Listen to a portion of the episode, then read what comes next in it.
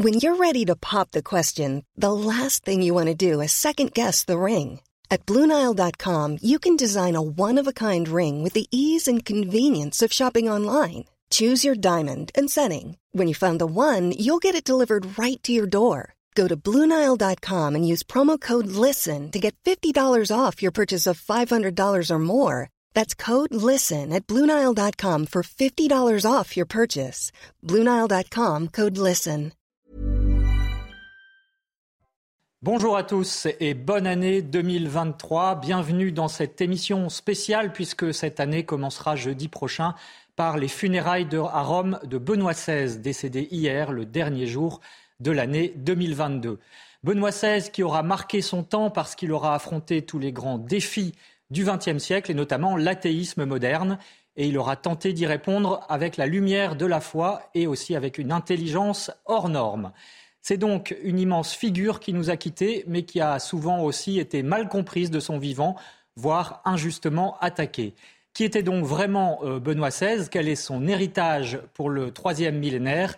On en parle aujourd'hui dans cette émission spéciale d'enquête d'esprit avec Christophe Dickès. Bonjour, merci d'être avec nous. Bonjour Amérique. Vous êtes euh, historien, auteur de L'héritage de Benoît XVI, justement publié chez Taillandi. On en parlera. Vous avez aussi rencontré le pape Benoît XVI en 2014. Avec nous également l'abbé Pierre-Hervé Grosjean. Bonjour mon père. Bonjour. Merci d'être avec nous. Vous êtes prêtre du diocèse de Versailles. Vous êtes également chargé des questions politiques et on verra justement que Benoît XVI est beaucoup intervenu, est beaucoup intervenu pardon, dans, ce, dans ce domaine. Et puis vous êtes très présent également euh, auprès des jeunes et vous nous direz quel héritage justement, comment est-ce que Benoît XVI aujourd'hui encore peut parler et peut transmettre quelque chose, euh, son trésor à ces jeunes-là. Euh, bien sûr, nous serons dans un instant à Rome pour voir quelle est l'ambiance actuellement sur la place Saint-Pierre. Et puis je le précise, cette émission est en partenariat avec l'hebdomadaire France catholique. Alors Benoît XVI aura régné euh, finalement huit ans comme pape, de 2005 à 2013, avant le pape François, et il s'est donc éteint à l'âge de 95 ans. Hier, euh, Christophe Dickès, vous l'avez rencontré. Quel type d'homme était-il? Parce que on a présenté une image de lui à travers les médias de quelqu'un d'intransigeant, de rigide peut-être. Or, euh, probablement, c'est une image assez fausse de ce qu'il était vraiment. C'est une image complètement fausse qui m'a surpris, si vous voulez. C'était son sens de l'écoute. C'est-à-dire que je l'ai rencontré en une trentaine de minutes. Il avait l'habitude de rencontrer le midi et euh, en fin de journée une personne pendant plusieurs années. Et euh, il y avait les, ces personnes étaient sélectionnées par son secrétaire, le monseigneur Gainswein. Et euh, j'ai eu cette chance et j'ai vu, euh, si vous voulez, un homme d'une profonde humilité euh, qui, qui, sait écouter son interlocuteur. vous savez, il y a un cardinal qui disait que le pape Benoît XVI avait la, euh, la tête de douze professeurs et la foi du premier communion. J'ai ressenti ça, j'ai ressenti euh, cette transparence, cette clarté, euh, un regard absolument magnifique, ces yeux bleus qui, qui, vous fixent, qui vous, qui vous écoutent. Encore une fois, il y a une, permanence, une humanité chez lui. Il y a aussi, c'est ce que disait Max Gallo quand il l'a rencontré avec Nicolas Sarkozy, il y a quelque chose de minéral de marmoréen en fait. Et si vous me permettez d'aller jusque-là, euh, j'ai pensé au livre de Bernanos, La joie, euh, sur la sainteté, où il dit, euh, Bernanos, que la sainteté est une transparence, c'est-à-dire qu'à travers le personnage, on ne voit pas le personnage, mais on, touche du doigt le, divin. Alors c'est peut-être des grands mots, mais c'est ce que, j'ai ressenti. C'est vraiment ce que j'ai ressenti. un homme de Dieu, un homme de Dieu. Et c'est ce que je disais hier sur un plateau. Euh, s'il fallait résumer euh, Benoît XVI, c'est le mot. Euh, il y a deux mots, mais un des deux mots, c'est le mot Christ parce qu'il a donné sa vie au Christ. Père Grosjean, qu'est-ce que vous retenez de lui? Est-ce que vous considérez, par exemple, que vous appartenez à cette génération Benoît XVI, même si évidemment les frontières de cette génération sont très larges, mais néanmoins quand même d'une génération qui a contribué à lancer dans le monde, dans l'Église aussi? Moi, je retiens une, image de Benoît XVI qui m'a profondément marqué, bouleversé. On est le 20 août 2011. Euh, on est au JMJ, aux Journées mondiales de la jeunesse, à Madrid. Euh, on est à la veillée, la veillée finale. Il y a 2 millions de jeunes qui sont là. c'est un succès phénoménal, hein, autant qu'à Rome avec Jean-Paul II en 2000. et ce pape sur la scène. c'est pas un showman, c'est pas un artiste, c'est un homme très humble, sans doute moins à l'aise avec la foule, mais il est là et tout d'un coup commence une tempête absolument terrible euh, qui arrête l'homélie qu'il est en train de prononcer. On sent les gardes du corps très nerveux, on, le voit sur grand écran, le son se coupe, on ne voit plus que les images sur grand écran. On lui demande de partir, les gardes du corps veulent l'évacuer parce que la structure commence à bouger. Une pluie euh, terrible se met à tomber. Le lieu s'appelle les Quatre Vents. Voilà, c'était vraiment un spectacle dantesque. C'était la fin du monde, vraiment. On avait l'impression euh, il y a des structures qui se sont effondrées, des tentes qui sont effondrées, etc. Et le pape refuse de partir et décide de rester au milieu de cette jeunesse, dans la tempête. Et là, il y a ce face à face, il n'y a plus de son, donc on n'a plus que l'image. Euh, le pape regarde les jeunes, les jeunes regardent le pape, et le pape reste debout au cœur de la tempête. On a l'impression que tout s'effondre, que tout part à l'eau. Il est là. Il reste avec, avec nous. Et et il y, a un moment vraiment de grâce étonnant qui, pour moi, révèle euh, vraiment Benoît XVI. Euh, l'homme debout, au cœur de la tempête, euh, qui reste là par fidélité pour ceux qui lui sont confiés. Une belle image, en effet. Et, après, il, le dira quand le son revient, etc., la tempête s'arrête. Voilà, il, dira qu'il est, qu'il est resté pour nous et que nous l'avons aidé à rester lui aussi.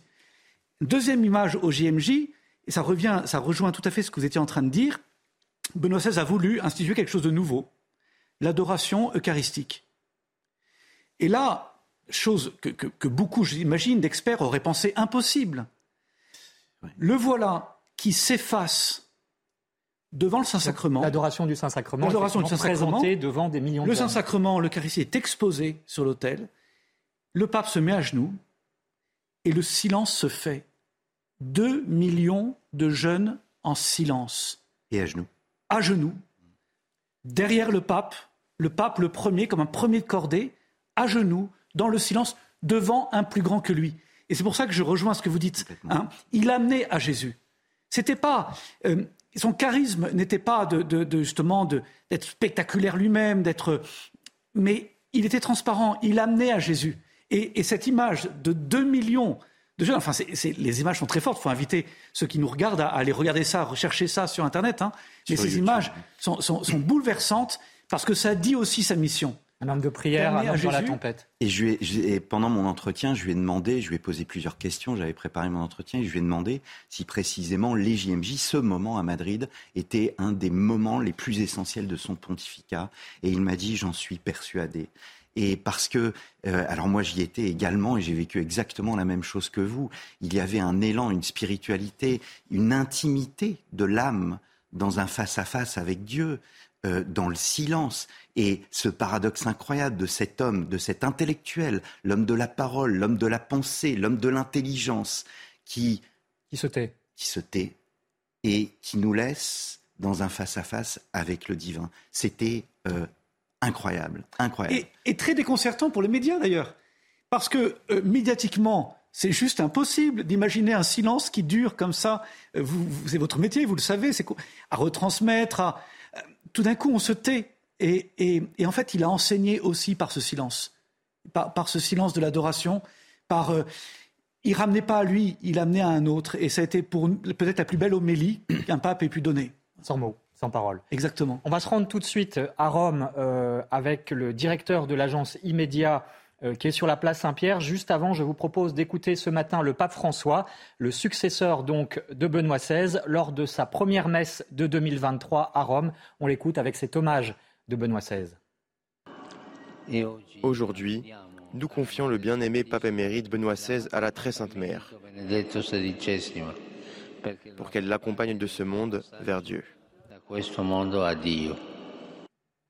Hugues Lefebvre, vous êtes donc avec nous euh, en duplex euh, depuis euh, la place Saint-Pierre à Rome. Bonjour, merci beaucoup d'être avec nous. Vous êtes le directeur de l'agence Immédia, spécialisée donc sur l'information concernant le Vatican. Alors, il y a eu cette première messe du pape François où Benoît XVI a été cité. Il y a eu aussi plus tard à l'Angélus, donc il y a à peine une heure, Benoît XVI qui a été ovationné par la foule place Saint-Pierre.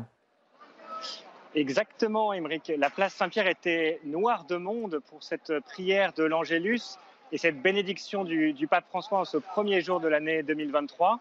Alors, comme chaque dimanche, le pape François est apparu à la fenêtre du palais apostolique euh, pour réciter sa catéchèse et puis bénir les fidèles.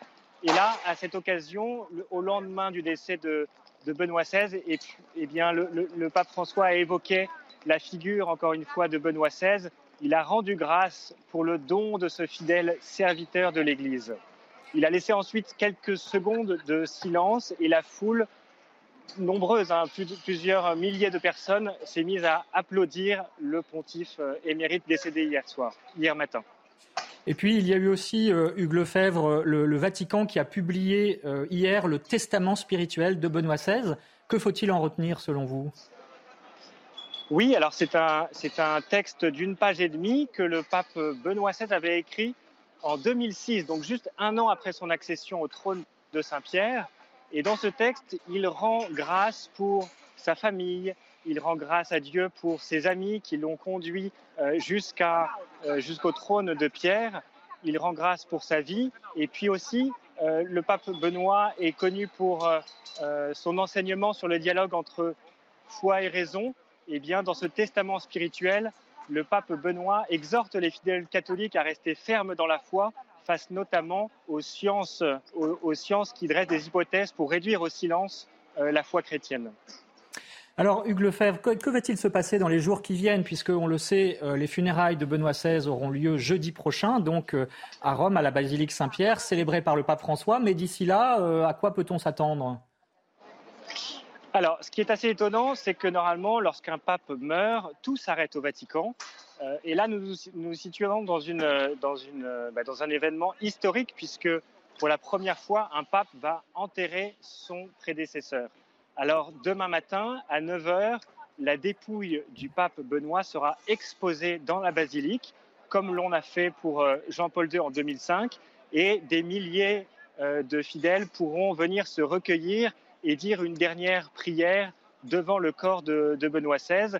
Euh, cela pourra se faire lundi, mardi, mercredi jusqu'à 19h. Et puis la basilique Saint-Pierre fermera ses portes, puisque le lendemain, à 9h30 commenceront les, obsèques de Benoît XVI, euh, place Saint-Pierre. On attend, euh, entre 50 000 et 60 000 personnes euh, jeudi matin, place Saint-Pierre. Y compris bien sûr des chefs d'État qui viendront en masse, on l'imagine, à l'occasion de cet événement. Merci beaucoup Yves Lefebvre et vous allez le suivre heure par heure au sein de l'agence Immédiat. Donc je rappelle que vous êtes le directeur de cette agence spécialisée sur le Vatican. Merci d'avoir été avec nous depuis Rome. Euh, Père Grosjean, vous connaissez des prêtres, euh, je reviens à cette idée de génération Benoît XVI, qui vont aller à Rome pour euh, se recueillir devant la dépouille de Benoît XVI. Tout à fait. Mon vicaire, qui est en paroisse avec moi, qui m'aide dans notre paroisse de Montigny-Voisin, va, avoir la joie d'y aller. Les, les, prêtres de notre génération, il est, plus jeune que moi, mais en fait, ce sont des prêtres qui aiment le pape, quel qu'il soit, au fond. Euh, parce qu'on on, aime l'Église, parce qu'on euh, n'est pas des révolutionnaires et parce que je crois qu'on est très marqué par la figure de père. Alors, Saint Jean-Paul II, Benoît XVI, le pape François le sont et l'ont été de façon très différente, très complémentaire aussi. Mais c'est vrai qu'on a été euh, marqué par la, la d'abord par la clarté et le côté lumineux de l'enseignement de Benoît XVI. quand il était facile à lire, il était facile à écouter, il était facile à comprendre, et en même temps c'était voyez, c'était pas brillant parce qu'inaccessible. C'était, on sentait quelque chose de, profond et de beau et en même temps de très simple à sa façon, à lui, quoi. Et, et, puis par sa bienveillance, euh, sa, grande bienveillance euh, et son courage. Euh, pourquoi? Parce que il avait le, courage de, tenir sa mission sans chercher à plaire. il a souvent été incompris, il a été parfois caricaturé, il a été parfois.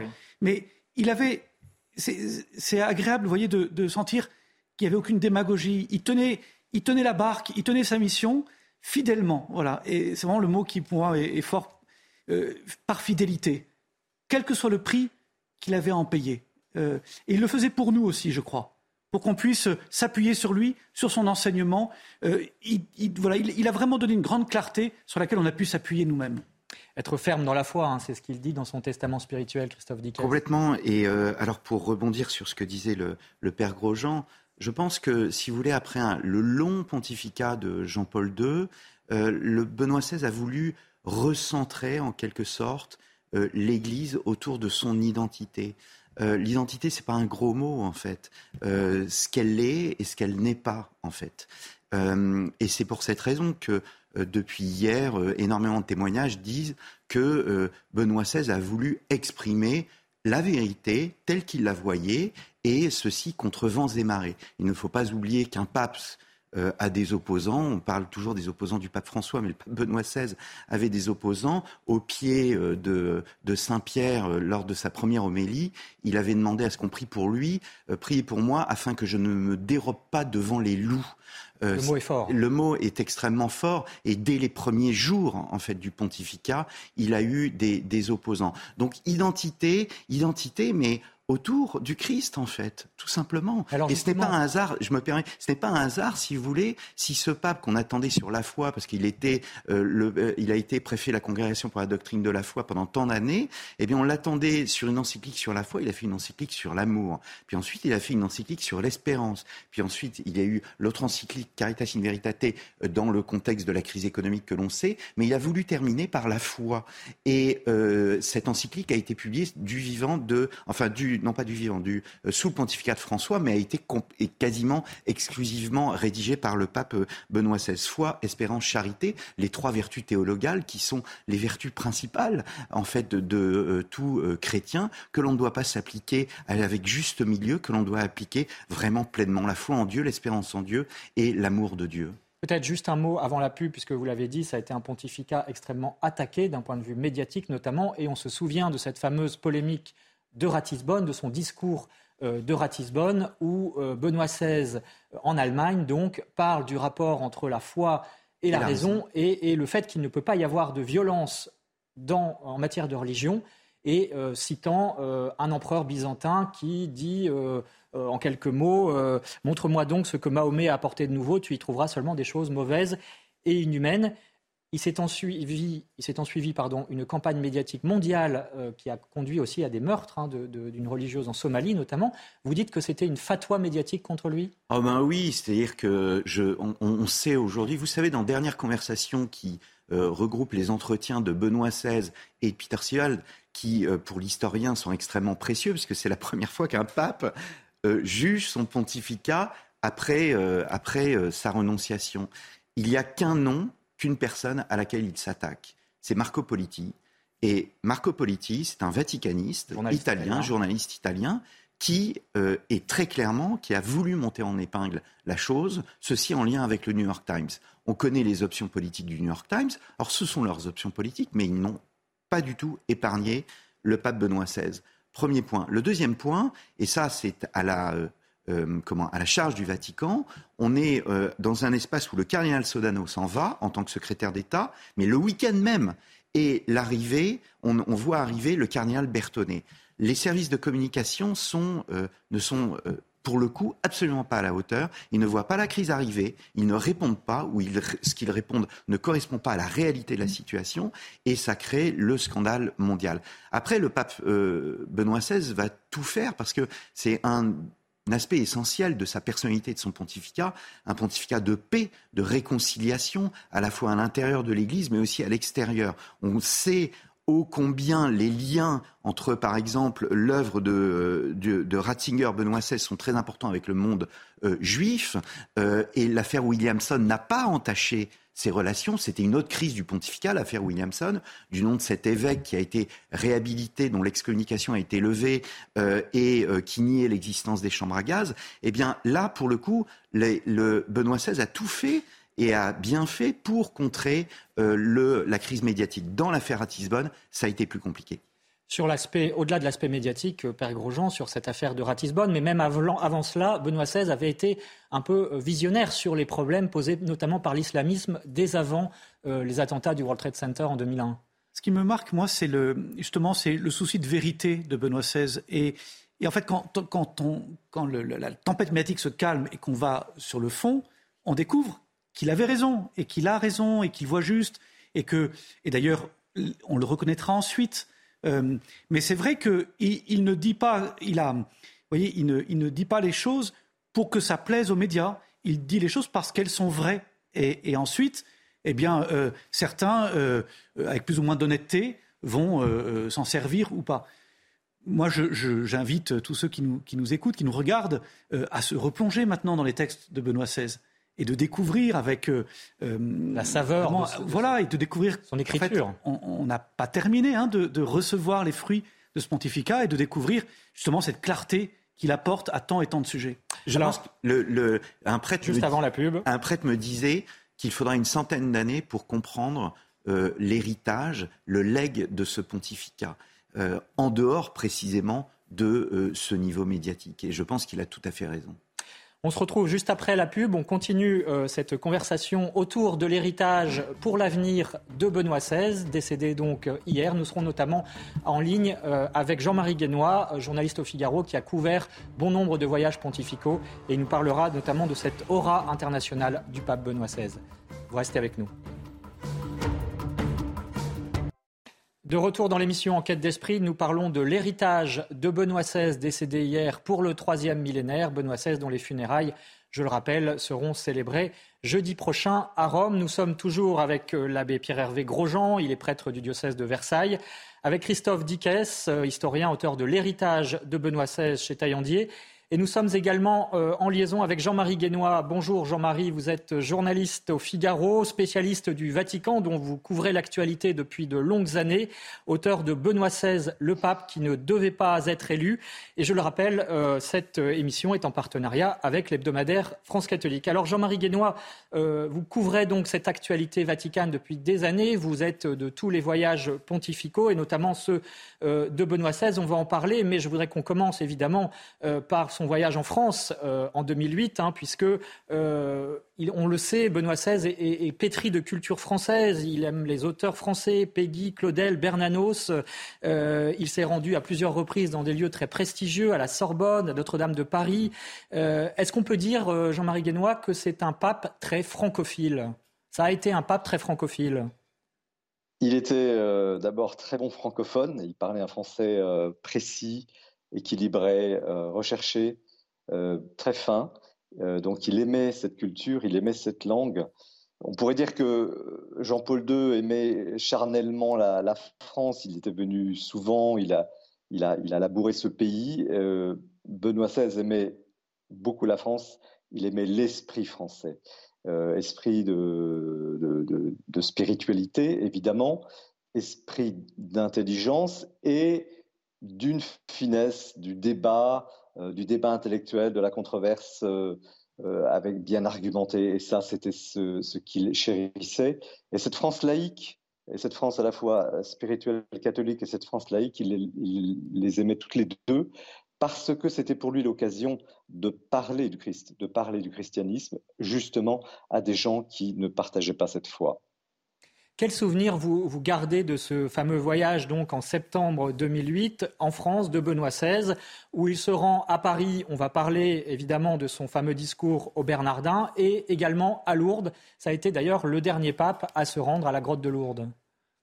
Oui, le, grand, moment, ce fut, de mon point de vue, la, messe sur l'esplanade des Invalides, une messe comme euh, Benoît XVI, euh, je dirais, s'avait rassemblé en même temps. tous les papes ont, un charisme particulier, mais il y avait euh, chez lui, on l'a constaté aussi par exemple lors de, JMJ en Espagne, il avait la capacité de plonger des foules entières dans le recueillement, dans le silence, dans, la profondeur, dans la contemplation. Et c'était une expérience de foule unique, hors norme. On ne rencontre pas ça nulle part dans, le monde, dans, dans, aucune expression possible.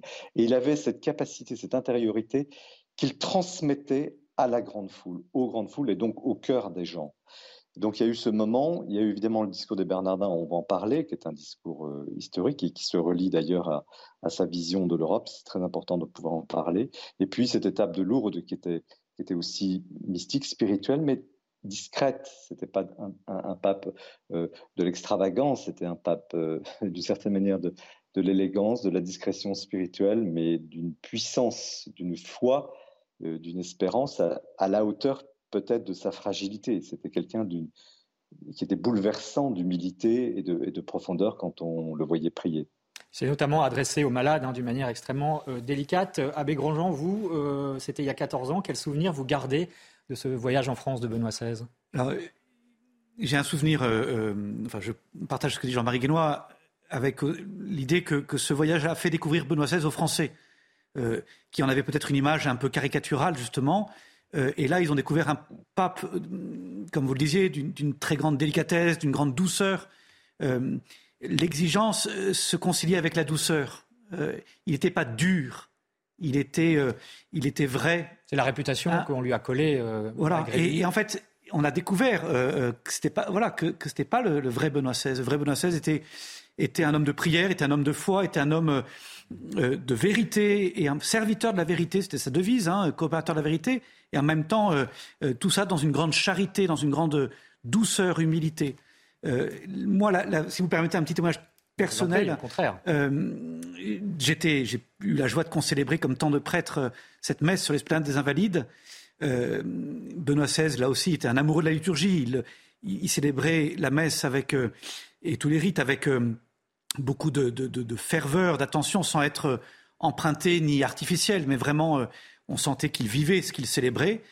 Et à la fin de la messe, euh, il allait repartir. Et moi, j'avais euh, dans mes paroissiens qui étaient là, et j'avais un petit garçon qui s'appelait Cyprien, qui est mort depuis d'un cancer, qui était à l'époque très malade, et une petite fille aussi qui s'appelait Victoire, qui est lourdement handicapée, qui est toujours vivante. Et, je suis allé chercher pendant la communion ces deux enfants euh, en disant à leurs parents Faites-moi confiance, il, faut que Benoît XVI les bénisse. Quoi.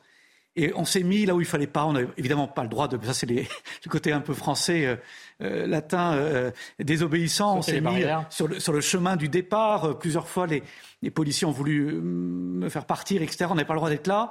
Bon, et puis je suis resté parce que parce que c'était pas pour moi, c'était pas pour avoir un selfie avec le pape, c'était pour ces enfants-là.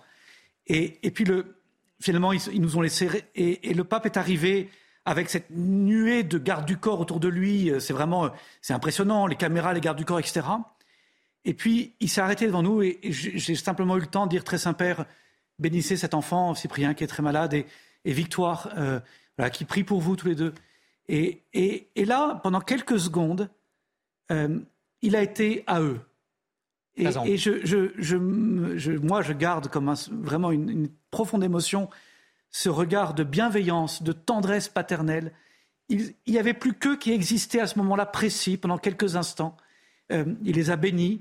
Et je sais que pour leurs parents respectifs, ça a été euh, euh, vraiment une, grâce et un encouragement incroyable. Cette sollicitude. et, voilà. Et Benoît, c'était ça aussi. C'est-à-dire qu'au milieu de la foule, au milieu d'un événement international, tout d'un coup, ces deux petits étaient pour lui ce qui est de plus grand. Voilà. Alors, Christophe Dickès, et puis vous aussi, euh, Jean-Marie Guénois et l'abbé Grosjean, vous, nous allons, euh, vous allez réagir sur le fameux discours au Bernardin. Juste avant, on va écouter un court extrait de cette intervention fameuse de Benoît XVI le 12 septembre 2008, où il parle des racines, notamment monastiques, de la civilisation européenne, transmises et sauvegardées par le moine. C'est un discours qui fera date. Écoutez cet extrait une culture purement positiviste qui renverrait dans le domaine subjectif comme non scientifique la question concernant Dieu serait la capitulation de la raison. Le renoncement à ses possibilités les plus élevées est donc un éjecte de l'humanisme dont les conséquences ne pourraient être que graves. Ce qui a fondé la culture de l'Europe, la recherche de Dieu, et la disponibilité à l'écouter demeure aujourd'hui encore le fondement de toute culture véritable. On constate d'ailleurs effectivement, comme le disait Jean-Marie Guénois, qu'il a une langue française absolument parfaite. Oui, c'est, si vous voulez, ce, les Bernardins, Westminster Hall, le Bundestag, euh, la République tchèque, Prague, ce sont des discours qui sont absolument magnifiques et essentiels. On dit que Benoît XVI, et je pense à juste titre, n'était pas un politique ou un politicien dans le sens négatif du terme, euh, mais c'était un philosophe. Euh, et toute la dimension intellectuelle politique tout ressort ici dans, dans, dans, ce discours. On parlait du, de, de, de son voyage et de sa venue en France. Il est il était membre de l'Académie des sciences morales et politiques. Depuis 92, 1992. Exactement. Il est passé sous la coupole. Il a été reçu par l'ensemble des académies, l'Académie française, l'Académie des inscriptions et des belles-lettres, etc. Et euh, d'ailleurs, si vous allez sous la coupole, euh, sur le côté, vous avez toujours, vous avez les armes de Benoît XVI et une plaque qui commémore sa, sa venue. Euh, et en fait, quand je l'ai rencontré, c'est la première chose qu'il m'a dit, parce que j'ai travaillé euh, pour la radio de l'Institut de France qui s'appelait euh, Canal Académie, et c'est la première chose dont il m'a parlé, du rôle que jouait l'Académie des sciences morales et politiques, l'Académie française, dans la culture française, dans la promotion de la culture française. Donc il était vraiment attaché à cette, à, à, cette question. Jean-Marie Guénois, euh, vous avez couvert donc bon nombre de, voyages de Benoît XVI, euh, notamment en Europe. Hein. on se souvient de celui du Bundestag en Allemagne, de celui de Westminster en, Grande-Bretagne. Est-ce qu'il vous semble qu'il y a un lien entre tous ces voyages du point de vue du rapport, effectivement, entre l'Église et l'État, ou de ce que l'Église peut apporter euh, à l'État ou à la réflexion politique de manière plus large? Alors, c'est très important, c'est capital, et merci de nous donner le temps euh, de pointer euh, cela dans l'héritage de Benoît XVI. Effectivement, il y a eu ces voyages européens, et euh, comme le rappelait très justement Christophe Dicasse à l'instant, il y a ce lien entre ces discours en Allemagne, hein, en Angleterre, très important également, les Bernardins. Quel était ce lien? Quelle était la hantise du pape Benoît XVI En cela, il était très politique, dans le sens où il allait à la racine des problèmes.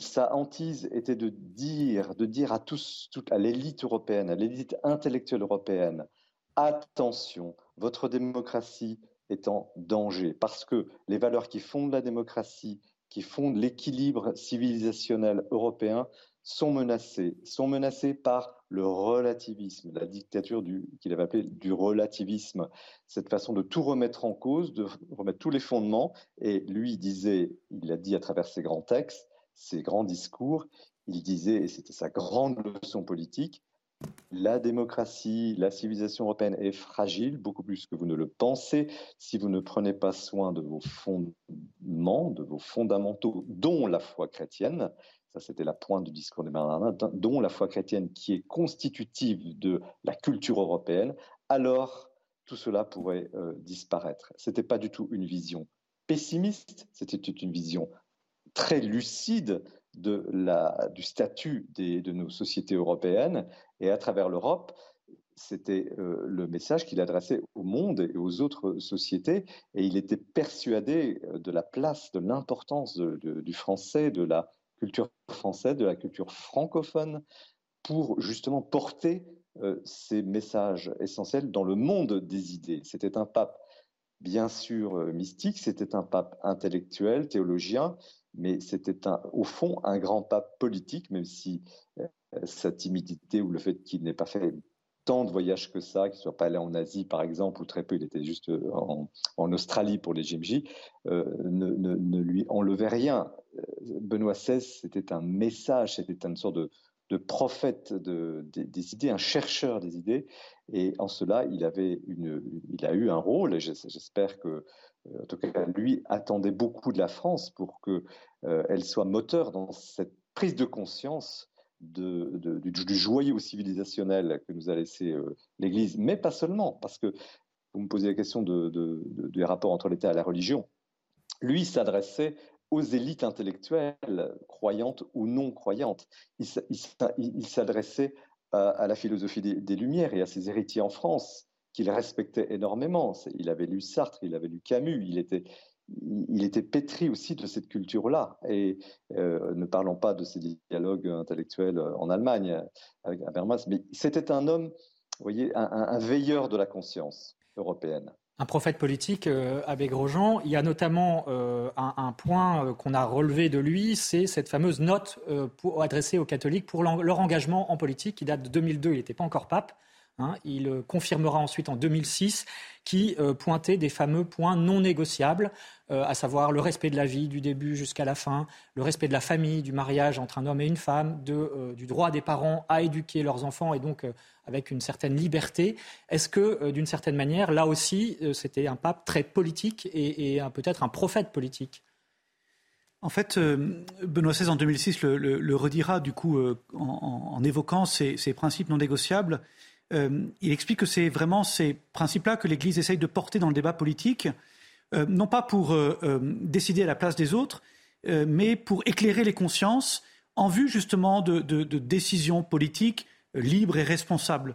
et c'est vraiment le rôle de l'Église, et donc le rôle aussi qu'il avait pour lui comme, pape, d'être un éveilleur des consciences, voilà, d'alerter les consciences sur, pour reprendre ce que disait Jean-Marie Guénois, sur, sur ce qui est fondamental euh, on a souvent euh, attaqué le pape ou pensé l'attaquer en, faisant de lui un conservateur, parce que pour beaucoup, ce mot est, négatif.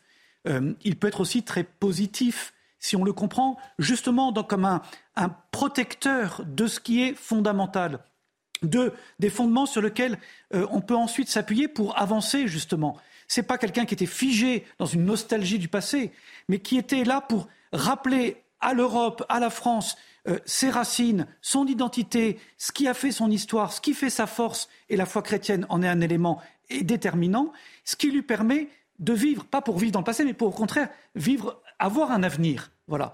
Euh, et, je crois qu'en ce sens, il a rendu un immense service euh, à tous ceux qui essayent de s'engager aujourd'hui pour notre pays et puis pour l'Europe plus largement. Il y a un mot très important qu'a dit Jean-Marie Guénois, c'est cette idée de recherche. Et on le voit bien euh, dans le discours des Bernardins, il parle du Kererum Deum, la recherche de Dieu, c'est-à-dire ces hommes euh, dont on disait qu'ils vivaient en chrétienté, euh, eh bien, rechercher Dieu. Et il y a un cheminement. Le chrétien est, est en chemin. C'est extrêmement important. C'est-à-dire que, en fait, le pape, pour moi, le pape Benoît XVI est vraiment l'exemple même de la personne fidèle à l'épître de Pierre, je rends compte de l'espérance qui est en moi. Et c'est exactement ce qu'il a fait. C'est fondamental pour notre monde d'aujourd'hui. Exactement. Et, donc, bien sûr qu'il y a des oppositions, bien sûr qu'il y a des contradictions, bien sûr qu'il y a des luttes. Euh, mais il mettait l'accent sur cette idée de cheminement. Et sa devise, c'est coopérateur de la vérité. Coopérateur, vous le disiez tout à l'heure, c'est au pluriel, en fait. Voilà, nous sommes tous en chemin. Abbé Grosjean, et puis on va écouter euh, l'hommage d'Emmanuel Macron dans un instant. Juste pour, compléter en disant que euh, ce qui est frappant quand il parle justement de ces principes non négociables qui doivent éclairer la conscience de ceux qui s'engagent en politique ou de ceux qui votent, qui ont à voter, euh, c'est de montrer que ces principes sont fondés d'abord sur la raison. Et on, a dit hein, que Benoît XVI a été un pape qui a, qui a défendu le rôle de la raison, qui a montré que la raison pouvait permettre d'accéder à la vérité. Bien sûr, la foi complète, mais euh, il voulait montrer que, quand l'Église euh, parle dans le, débat politique, euh, elle ne le fait pas comme un lobby confessionnel. Elle s'adresse à la raison de tous. Et, elle, cherche justement à rappeler ce qu'on a en commun. C'est très précieux. Parce qu'aujourd'hui, dans une société qui est tellement fracturée, je crois qu'un des grands enjeux pour les chrétiens et pour tous les hommes de bonne volonté, c'est de servir ce, qui est, ce que nous avons en commun, de repartir de ce que nous avons en commun justement ces principes que la raison peut partager, nous fait partager pour pouvoir construire ensemble et, nous rassembler. On écoute euh, Emmanuel Macron, son hommage lors de ses vœux euh, hier soir. Et puis, euh, sur les quelques minutes qui nous restent, eh bien, on s'interrogera sur l'héritage que laisse Benoît XVI pour le XXIe siècle. C'est par notre travail et notre engagement que nous restaurerons aussi une nation de confiance en rendant chaque jour notre laïcité effective, car elle est un principe de liberté. Et elle ne retire rien à la place de la religion dans le fort intérieur de chacun, pour tous ceux qui croient. Et je salue en cet instant la mémoire de sa sainteté Benoît XVI, dont la disparition, je le sais, affecte beaucoup de catholiques en France et dans le monde.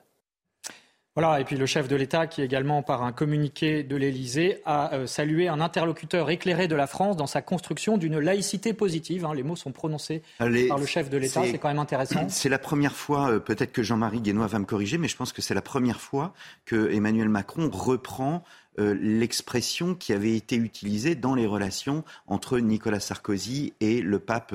et, Jean-Marie Guénois, est-ce que vous confirmez je, confirme, je confirme, Christophe, effectivement, euh, vous avez raison. Donc c'est absolument, c'est absolument euh, important et finalement, on n'est pas étonné. oui, je peux dire que je n'ai pas été étonné parce que ça fait écho euh, au discours qu'avait prononcé euh, Emmanuel Macron euh, à, le, au, Bernardin exactement au Bernardin euh, sur le sujet en demandant à l'Église de s'engager, d'être présente et ce qui en soi bah, est une reconnaissance de son rôle dans les sociétés. Bon après il y a le en même temps macronien qui fait. On est tout à fait d'accord. En tout cas c'est intéressant. Alors pour les quelques minutes qui nous restent, chacun d'entre vous, j'aimerais que vous me disiez, vous nous disiez ce qui restera finalement pour l'avenir de ce trésor, ces trésors dont on a parlé tout au, long de cette émission de Benoît XVI, et notamment en direction des jeunes. Abbé Grosjean, la parole est à vous. Écoutez, je retiens euh, deux phrases. La première, euh, c'est son testament spirituel que j'ai découvert comme tout le monde euh, hier, qui est, je trouve, très émouvant. quand il s'adresse à son pays, il sait bien la situation de l'Église en Allemagne, qui est compliquée, et il, il, dit combien il espère que son pays va garder la foi. Et ensuite, il élargit à nous, à nous tous en disant euh, euh, voilà, restez ferme dans la foi, ne vous laissez pas troubler, restez ferme dans la foi. Jésus est vraiment le chemin, la vérité, la vie, et l'Église et son corps, malgré toutes ses imperfections. Euh, je trouve ça très touchant, très marquant que ce pape qui écrit ce texte en prévision du sort de sa vie, voilà, donne son dernier espoir, son, son espérance, c'est que nous tenions ferme dans la foi. Mais il a aussi donné les instruments, si je puis dire, ou les moyens, en tout Exactement. cas, intellectuels. Exactement. Et c'est, je crois, euh, euh, ça rejoint ce qu'il disait aux Journées mondiales de la jeunesse, euh, toujours à Madrid. À la fin, il, s'adresse quelques mots en français aux jeunes de langue française qui sont là, et il leur demande justement là aussi de, de ne pas avoir peur d'être vraiment chrétiens, d'être des témoins sans complexe euh, dans ce monde, euh, parce que l'Église en a besoin de vos témoignages, etc. Et là aussi, c'est ce que je, retiens, un pape qui euh, donne à, ces chrétiens qui sont devenus minoritaires dans beaucoup d'endroits d'Europe cette joie, cette fierté et cette confiance dans la foi pour l'annoncer. Voilà, tourner vers l'avenir pour l'annoncer sans complexe et avec joie. Jean-Marie Guénois, qu'est-ce que vous, vous retenez, vous qui suivez le Vatican depuis de longues années, pour l'avenir? Trois alliances. Euh, je, retiens trois alliances. On peut imaginer euh, l'alliance que certains portent à leurs mains. Euh, la première alliance, c'est spiritualité et humilité. J'étais, je peux dire, je peux le dire personnellement, bouleversé à chaque retour de, voyage de, de, pape, avec Benoît XVI, donc le, privilège des journalistes d'être dans l'avion du pape, de voir à quel point cet homme qui parfois avait pris des charges terribles des, débats, des polémiques réagissaient dans la foi, la spiritualité et dans l'humilité. C'était un exemple d'humilité. Donc foi et humilité, première alliance. La deuxième alliance, c'est euh, foi et raison. Et là, on a évoqué ça tout à l'heure, mais c'est capital parce que le langage commun, euh, le patrimoine commun, le programme commun euh, qu'il proposait, commun à ceux qui croient et ceux qui ne croient pas, passe par la raison. Et il a porté très haut l'intelligence euh, de la foi chrétienne, très haut, et ça le restera. D'ailleurs, on, dit qu'il pourrait être docteur de l'Église, ce, titre qu'on donne à très peu de personnes dans l'Église, et qui marquent par leur pensée le patrimoine euh, chrétien et catholique. Et puis, dernière euh, alliance, c'est justement pour les jeunes. Je trouve, et on le voit aujourd'hui, qu'il a semé, c'est une sorte de jardinier discret, il a semé, mais vraiment profondément, il, a, il a vraiment nourri toute une génération euh, de chrétiens, de catholiques, qui ne sont pas des gens exubérants, qui ne sont pas des conservateurs étroits, qui ne sont pas la caricature qu'on a fait de Benoît XVI, mais qui ont justement, par lui, trouvé le goût d'être chrétien et d'être chrétien à l'aise dans une société euh, parfois euh, défensif, parfois, mais sachant parler de la foi comme lui a su le faire, avec intelligence, dans un monde qui ne veut plus justement de ce message chrétien et catholique. Merci Jean-Marie Guénois. Quelques secondes pour. Alors, volonté de pacifier l'Église, penser les blessures de l'Église, l'espérance, Spécialvi, son encyclique, c'est le cadeau que j'ai le plus fait ces dernières années. c'est la seule encyclique qu'il a écrit de bout en bout. Et vous savez, dans les premiers chrétiens représentaient Pierre touchant le rocher d'Oreb comme Moïse, euh, d'où sortait la source. Et cette source, ce sont ses écrits. Je pense qu'ils resteront, on les lira encore dans 100 ou 200 ans. Merci à tous les trois d'avoir avec nous pour éclairer euh, cet héritage de Benoît XVI, dont je rappelle que les funérailles seront célébrées ce jeudi 5 janvier. Euh, cette émission est également en partenariat avec l'hebdomadaire France catholique qui fait sa une cette semaine sur l'héritage de Benoît XVI. Merci à vous d'avoir suivi cette émission. Merci à la réalisation technique. L'info continue sur CNews.